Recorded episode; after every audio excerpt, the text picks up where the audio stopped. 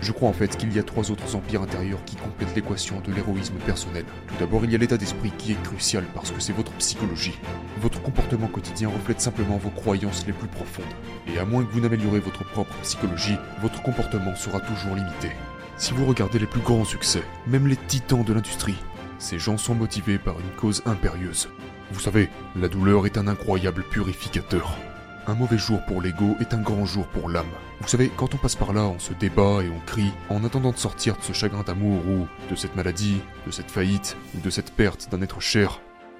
Mais mon humble encouragement est de rester dans la douleur. C'est quand on fait face à la tragédie et qu'on navigue à travers elle que l'on découvre à quel point nous sommes vraiment forts.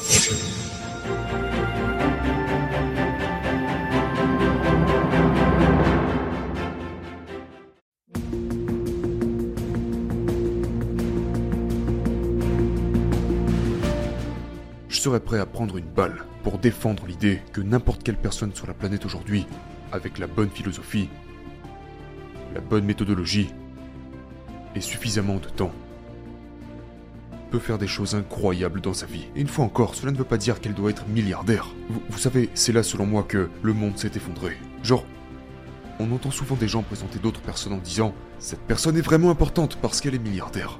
Qu'en est-il de la personne qui aide les enfants à traverser la rue Nous sommes tous importants. Je pense qu'on a cette dépendance maintenant à tout ce qui est grand. Oui, exactement. Ça doit être grand, ou alors ce n'est pas important. Et si vous réfléchissez réellement à votre propre vie, ce sont en fait généralement des choses dans des moments calmes, de petites choses, qui ont été les cadeaux qui vous ont été offerts par des personnes peu connues ou peu fortunées, qui ont fait la plus grande différence dans votre vie. Nous naissons dans la perfection, et puis nous sommes séduits par la moyenne. C'est tellement vrai. Et maintenant à quoi cela ressemble?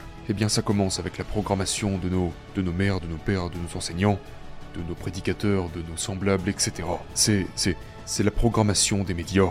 C'est cet immense programme de propagande qui gouverne le monde, qui propage le doute, la peur, l'incrédulité. Et ce n'est pas seulement l'état d'esprit qui est l'élément clé de mon travail. Je sais que j'en parle beaucoup dans mon livre Manifeste pour être un héros du quotidien, ainsi que dans mes autres travaux, mais il ne s'agit pas seulement de la programmation mentale que nous assimilons, qui nous sépare de ce que nous sommes vraiment c'est non seulement l'état d'esprit, mais également ce que j'appelle l'état de cœur. Nous avons tous été blessés par des macro et micro-traumatismes, et cela fait que nous nous dissocions de nos cœurs courageux, sages, créatifs et productifs. Mais alors, que se passe-t-il si, à mesure que ce processus se produit, de nombreuses couches recouvrent notre cœur authentique jusqu'au point où nous oublions qui nous sommes vraiment. Et puis nous avons toute une histoire sur notre potentiel, toute une histoire sur notre prospérité, une histoire sur notre santé, une histoire sur ce que nous pouvons faire et être dans le monde. Mais si vous répétez et que vos comportements sont toujours alignés avec votre identité et votre propre histoire, ce qui se passe c'est que vous finissez par vous battre pour cette histoire.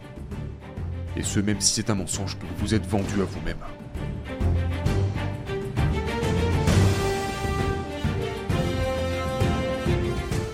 L'une des choses les plus puissantes que vous puissiez faire, et au passage c'est la raison pour laquelle je veux que vous achetiez ce livre, est que la simple prise de conscience que vous avez été pris au piège dans ce conditionnement, dans ce schéma, lui fait perdre un peu de son pouvoir sur vous. Puis une fois que vous êtes conscient de ça et que vous avez compris comment ça marche, vous êtes maintenant ouvert aux différentes philosophies et stratégies de changement. Mais tant que vous n'en prenez pas conscience, cette prise de conscience genre « Oh mon Dieu, depuis tout ce temps je vis à travers ce conditionnement et ce schéma, parce que vous êtes né pour faire quelque chose de grand, vous êtes né, vous êtes spécial, vous êtes né en tant que héros.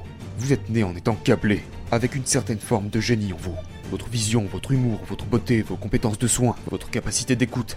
Vous êtes né avec un certain nombre de talents en vous. Sauf que vous avez été conditionné à croire au fil du temps que ces choses n'avaient pas d'importance et qu'elles n'auraient pas d'impact. Je crois en fait qu'il y a trois autres empires intérieurs qui complètent l'équation de l'héroïsme personnel. Tout d'abord, il y a l'état d'esprit qui est crucial parce que c'est votre psychologie. Votre comportement quotidien reflète simplement vos croyances les plus profondes. Et à moins que vous n'améliorez votre propre psychologie, votre comportement sera toujours limité. Et donc évidemment que la pensée positive est importante, mais il y a un chapitre dans mon livre intitulé Le grand mensonge de la pensée positive. Mais donc votre état d'esprit est important. Ceci dit, il y a trois autres empires intérieurs. Le deuxième étant votre état de cœur. Maintenant, beaucoup de gens que je connais, des grands entrepreneurs, des titans de notre industrie, des superstars, des athlètes professionnels, pour ces gens cela pourrait paraître un petit peu bizarre, mais en fait, il est incroyablement important de purifier votre cœur.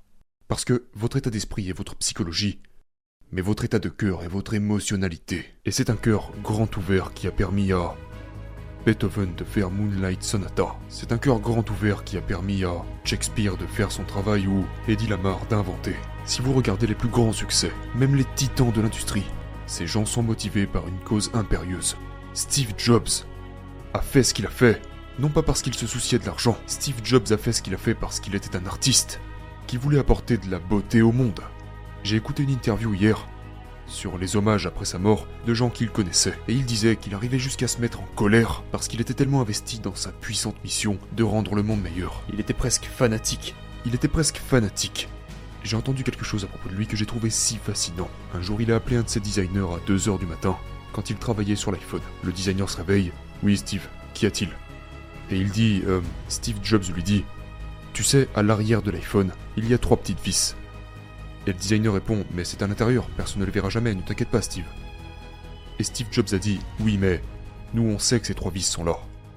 Et que deux vis seulement serait beaucoup mieux. Alors corrige ça. Donc, l'état du cœur est associé à nos niveaux d'émotions les plus élevés comme la gratitude, l'admiration, l'émerveillement. Et c'est vraiment un point clé. Mais notre état de cœur est aussi toutes nos émotions refoulées que nous emmagasinons au cours de notre vie. Carl Jung a appelé ça le côté obscur. Sigmund Freud a dit toutes les émotions refoulées que nous emmagasinons en nous, des choses comme la culpabilité, la colère, la honte, la déception, la frustration que l'on accumule au cours de notre vie, si on ne s'occupe pas de ces émotions, elles remonteront tôt ou tard à la surface, d'une horrible manière. Et c'est quelque chose de terriblement important, car si notre société n'est pas en mesure de nous inviter à travailler sur ces questions, je veux dire, dans mon livre, c'est ce que j'appelle le champ de douleur. Et donc vous pouvez suivre tous les cours de productivité que vous voulez, vous pouvez lire tous les livres de business, vous pouvez apprendre exactement ce qu'il faut pour vous construire un excellent état d'esprit, mais quand même ne jamais atteindre un niveau mondial ou la grandeur. Parce qu'il y aura toujours un blocage entre ce que vous pensez être et ce que vous êtes vraiment à cause de toutes ces émotions refoulées. Mais une fois que vous avez appris à les libérer, vous gagnez en intimité avec votre héros intérieur. Idem avec votre source de créativité, votre source de productivité. Maintenant, vous pouvez ouvrir votre cœur à l'amour. Les meilleurs produits sont faits avec amour. Les meilleures équipes sont construites avec amour. Les grands mouvements sont lancés avec amour. Donc il y a l'état d'esprit, il y a l'état de cœur, puis il y a l'état de santé et l'état de l'âme. L'état de l'âme, c'est votre spiritualité. Et ici, je ne parle pas nécessairement de religion. Mais une fois que vous avez éteint la forte voix de votre ego, et on pourra parler des outils pour le faire, mais et que vous commencez à entendre les chuchotements silencieux de votre héros intérieur, vous commencez enfin à vivre à travers la vérité. Et lorsque vous faites ça continuellement, vous devenez alors la personne la plus puissante de chaque pièce dans laquelle vous pouvez vous trouver, et vous n'avez plus besoin de vous soucier de votre image de marque, parce que votre caractère, votre énergie et votre amour deviennent les messagers de chaque chose que vous faites. Donc ce sont les quatre empires intérieurs. Et toutes les habitudes et rituels extérieurs, toutes les routines du soir, les routines matinales, toutes ces choses fonctionnent brillamment une fois que vous avez mis à jour vos quatre empires intérieurs. Je crois que l'ego est la voie de la peur. Je, je crois que l'ego est la construction qui se forme après que nous ayons quitté l'innocence de l'enfance et que nous ayons fait l'expérience de micro et macro traumatisme. Maintenant, traumatisme n'est pas un mot dangereux. Les traumatismes sont en fait ce qui crée les grands héros à bien des égards. Je, je ne dis pas que je suis un grand héros de quelque façon que ce soit. Je dis juste que ce qui m'a permis de déchiffrer mon ego a été la tragédie. Plus, plus j'ai souffert dans ma vie, plus je me suis éveillé. L'un de mes livres préférés est Le Prophète par Khalil Gibran. Et il dit que même la coupe qui contient votre vin était brûlée dans le four du céramiste. Et donc je pense que c'est important, surtout à cette époque que nous traversons en ce moment. Vous savez, la douleur est un incroyable purificateur. Un mauvais jour pour l'ego est un grand jour pour l'âme. Vous savez, quand on passe par là, on se débat et on crie en attendant de sortir de ce chagrin d'amour ou de cette maladie, de cette faillite ou de cette perte d'un être cher. Mais mon humble encouragement est de rester dans la douleur c'est quand on fait face à la tragédie et qu'on navigue à travers elle que l'on découvre à quel point nous sommes vraiment forts. Helen Keller l'a dit plus élégamment que je ne pourrais jamais le faire, quand elle a dit que nous n'apprendrions pas à être courageux ou patients s'il n'y avait que de la joie dans le monde. Et je crois vraiment que qu'il y a cette orchestration magique dans nos vies qui nous envoie les moments difficiles au moment parfait pour nous aider à évoluer vers l'être humain que nous sommes censés être.